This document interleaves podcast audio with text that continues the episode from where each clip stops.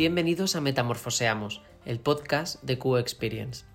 Somos la agencia de investigación de mercado que trabaja para que las marcas valientes conecten con sus usuarios y consumidores. Hoy vamos a hablar de tendencias y contamos con la presencia de Miguel Guevara, coordinador de nuestro Observatorio de Tendencias Guay. Junto con Miguel, presento al equipo de QO, Pilar Parra, Amelia García, María Jesús Moreno y un servidor, Adrián Peñalver. Hoy estamos en esta salita de Zoom desde la que solemos charlar a diario y vamos a comentar las líneas principales del informe de tendencias de este año 2022 que acabamos de sacar del horno. No desvelaremos todas las claves, pero sí quiero comenzar preguntando a Miguel sobre el abordaje con el que hemos desarrollado este informe. Todo tuyo, Miguel.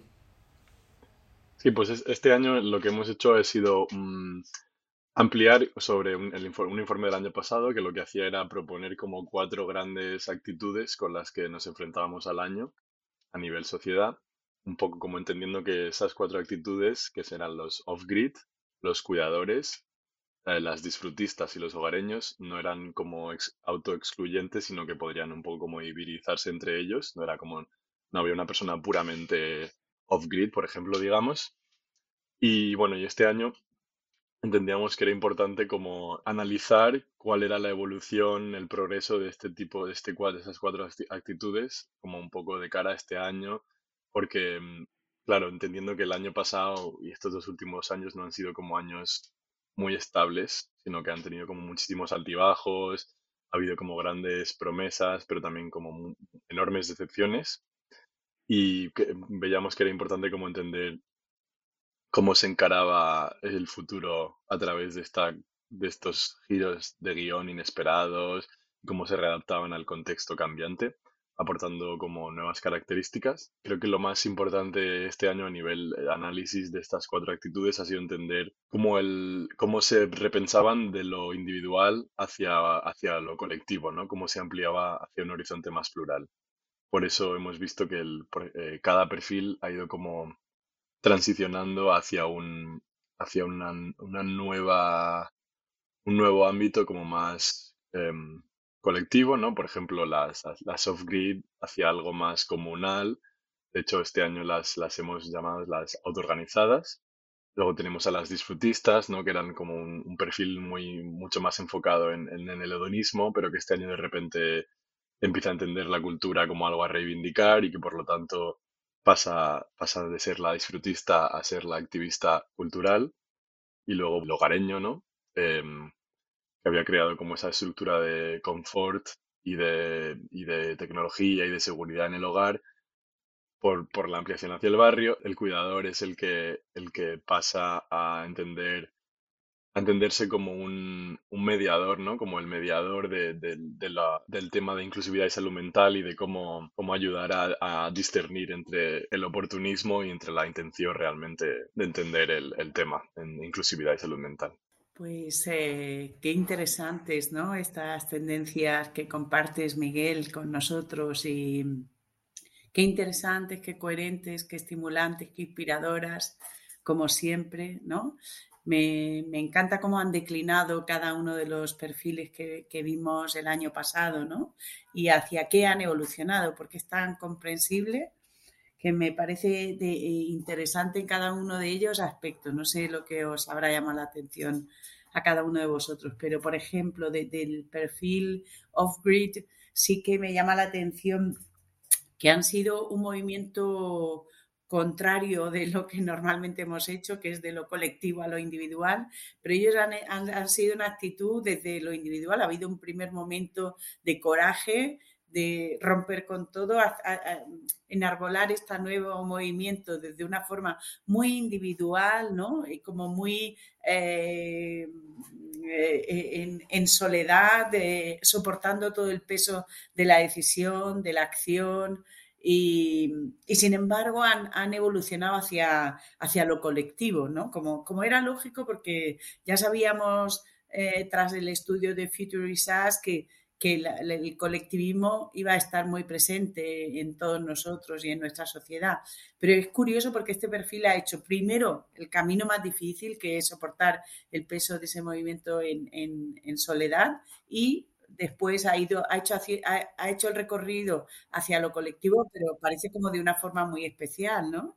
Quizá, Miguel, el perfil que ha hecho es una transición más intensa de lo individual a lo colectivo, y digo más intensa porque creo que la actitud off-grid fue como la más severa, más radical a la hora de tomar, de tomar esa, esa actitud, ese movimiento desde la individualidad, ¿no? Supuso romper con muchas cosas y, y quizá es el perfil que, que el movimiento es más intenso, ¿no? Sí, lo que, yo creo que lo que tiene más interesante las off-grid, las autoorganizadas este año, es que de estos cuatro perfiles son los que rompieron más profundamente con, la, con la, lo anterior, con lo urbano, la convención social, el sistema productivo y habitacional, eh, el status quo, digamos, y rompieron de una manera individual, pero ahora como que este año empiezan como a generar como su propio sistema paralelo. Creo que es interesante porque es, en ese sentido es el perfil que revela como más claves de cómo podría ser como un poco más a un futuro lejano como un sistema paralelo, un nuevo modelo habitacional, relacional, incluso sentimental eh, y productivo también. Lanzo una pregunta abierta que es un poco una pregunta bomba porque tiene muchas respuestas. Eh, ¿Cómo creéis que se va a trasladar eh, este avance? No ya, no sé si al mainstream, ¿no? Pero bueno, al consumidor, a, cómo puede afectar a distintas empresas, industrias, a distintas marcas Comentábamos antes, eh, comentabas María Jesús, ¿no? Que, de repente había temas sobre los que había una aplicación casi directa, ¿no? De, las tendencias. ¿Cómo veis esto? Yo aquí apuntaría que va a ser muy importante em, reforzar ese, ese tándem entre industria y, colectivos, eh, que es algo que quizás ya se, un poco se entendía, ¿no? Como, como apoyar a este tipo de colectivos a través de la industria, pero va a ser muy importante como introducir ese, el feedback de lo que sale de esa relación de vuelta en la industria, ¿no? Como esta circularidad. También a mí me gusta, me creo que eso va a ser un impacto claro en el mundo de la empresa y de las marcas, ¿no? Sus valores, que aunque ya se están esbozando, ¿no? Esa idea de la valentía, la humildad, la franqueza, que no sé muy bien si es honestidad, la empatía y la consistencia, ¿no? Que creo que eso va a ser claramente valores de marca que, van a, definir la, la, adhesión o no a las marcas, ¿no? Pero creo que esos valores son trasladables a muchísimas acciones del marketing, ¿no? Y es una gran oportunidad para la empresa a través de, este, de estas cuatro nuevas tendencias. A mí me parece interesante cómo se complejiza la, la relación con el consumidor, ¿no? Que ya no es simplemente, oye, hacemos un estudio y escuchamos, no, no, es que hay que estar en contacto con él, ¿no? Es que hay que poner mecanismos de, para recibir ese, ese feedback, ¿no? Y, y creo que el, el, trabajo que tenemos, que podemos hacer desde QO es muy interesante en ese sentido, porque ya no estamos extrayendo solo insights, estamos viendo formas de, de establecer canales de comunicación con ellos, ¿no? Estrategias de comunicación, es mucho más complejo. Hay, hay, que, hay que procesar esa información, hay que interpretarla a mí me parece que se abren un montón de oportunidades para las empresas ahí y, lo veo muy interesante, la verdad. Y me agrada, e incluso lanzo la pregunta o la reflexión, ¿no? De, desde el movimiento de Flipping Clothes, eh, pero si lleváramos esto más allá de la moda, ¿qué, ¿qué, cosas podríamos mezclar? ¿Qué mundos? ¿Cómo es este movimiento de Flipping Clothes, Miguel? Cuéntanos un poco para los que nos escuchan. Es esta idea, flip, uh, flipping es básicamente como, como darle la vuelta a algo, ¿no? Es como, y flipping clothes es una una tendencia como que se ha visto bastante en redes sociales, quizás en, una parte como más joven, pero es simplemente la idea de coger todas estas prendas que tenemos escondidas en el armario que no queremos más y que no hemos llegado a tirar o que pensábamos tirar incluso, y un poco como a través de repararlas o mezclarlas con otras prendas o hacerles como nuevas, eh, nuevas confecciones con, a través de la costura y tal, como darles una nueva vida y remozarlas y mm, reenamorarse de esas prendas que estaban ocultas. Igual recogiendo la, pregunta de Pilar, pues me imaginaría la cantidad de, materiales que hay ocultos en empresas, en stocks que no se venden y que normalmente hay sospechas de que quizás se acaben tirando, se acaben desechando, como qué pasaría si todo ese stock es como entregado a colectivos para que lo reaprovechen y lo, y lo, y lo entren en circularidad. Hay algunas empresas haciendo ya cosas en esta dirección.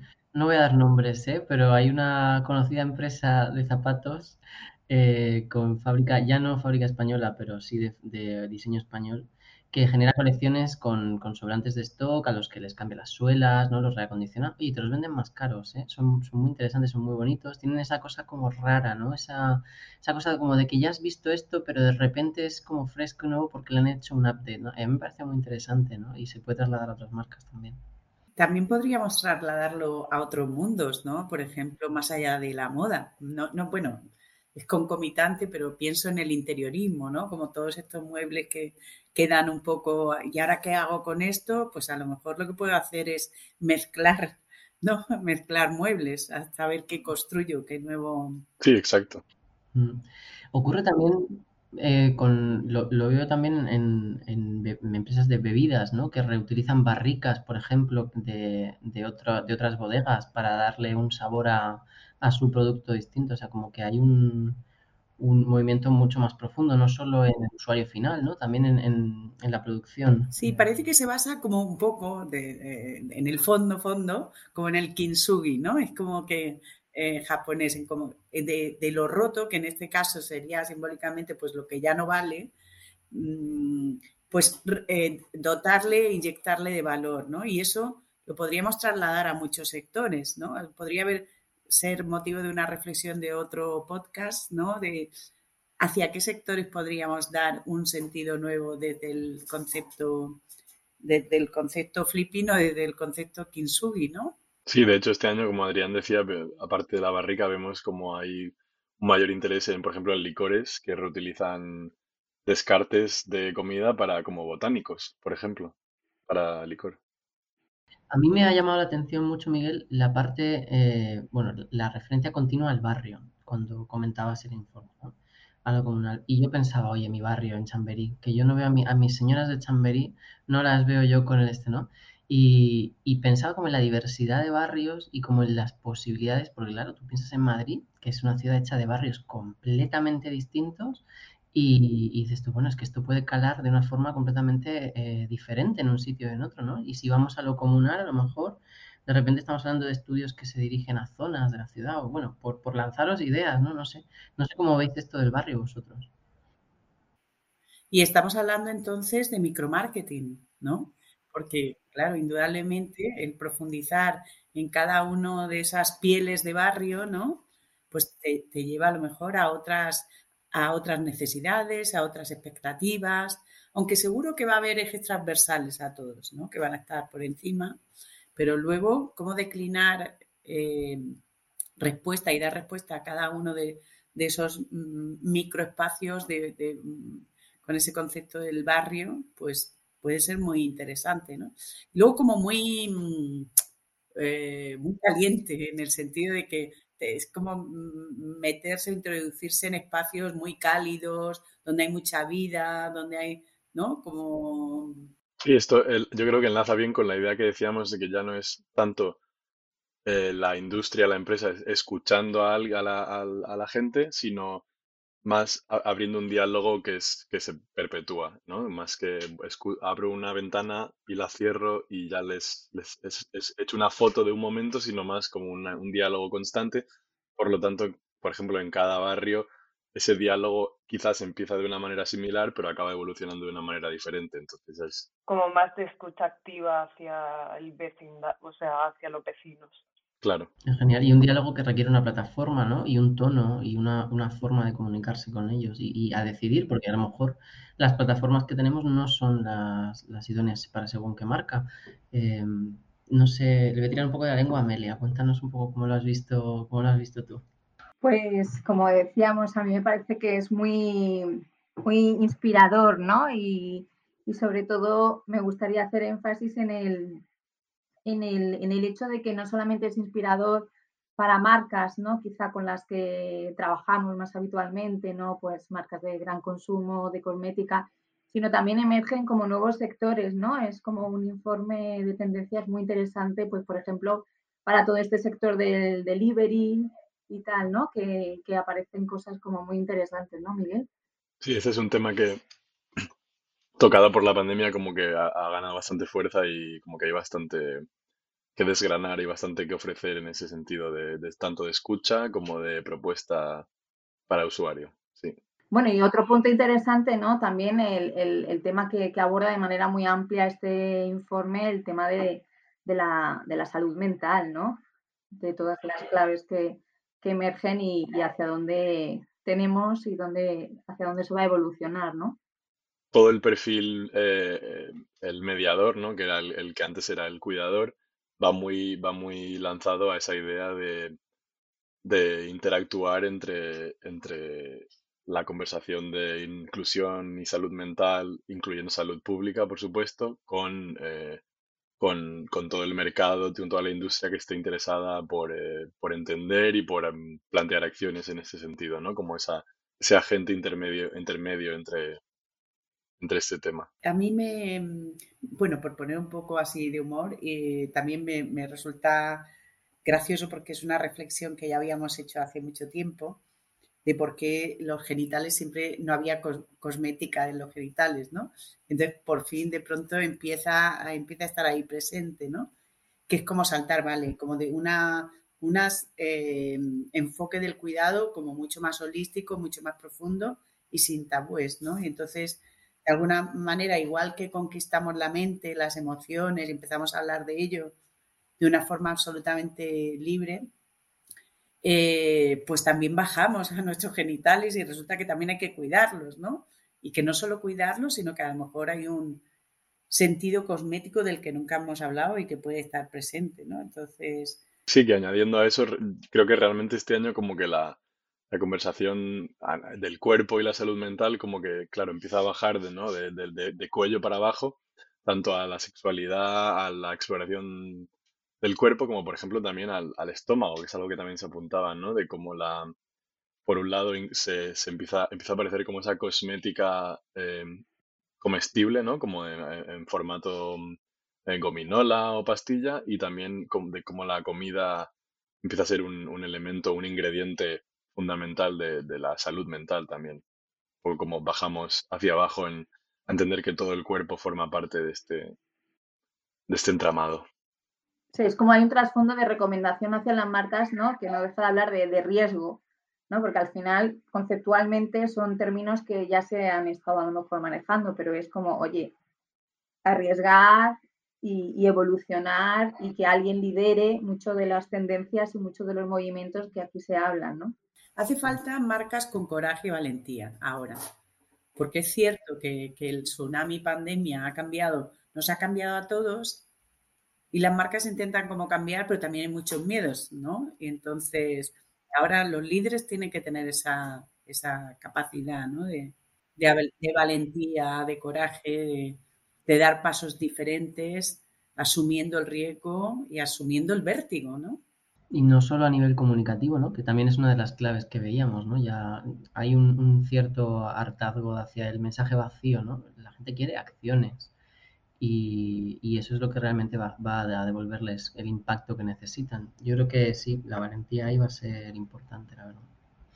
Sí, una valentía que además debe de venir, de, de ser, eh, surgir de un, de, de, un, de una escucha y un diálogo previo, ¿no? Que no es una valentía de lanzarse a la piscina de golpe, sino de primero vamos a entender el tema, luego vamos a hablar con actores que haya diferentes actores, a fomentar ese diálogo inter dentro del, de la, del tema y luego me lanzo a una acción eh, como, como, concreta sin, sin necesidad de la parte como estrategia publicitaria, digamos, ¿no? Como más acción tangible. Y por dar una pincelada a todos los perfiles, también destacaría ese movimiento de los disfrutistas eh, inmersionando la cultura, pero es curioso porque me parece que esa eh, elevación del ocio hacia lo cultural también tiene que ver con inyectar aún más placer, es decir, que no olvidemos que su esencia es activistas del disfrute y la función cultural también está elevando muchísimo la experiencia hedónica, ¿no? Claro, aquí la, idea principal es dar, eh, darle, darle una mayor eh, entidad al ocio en general.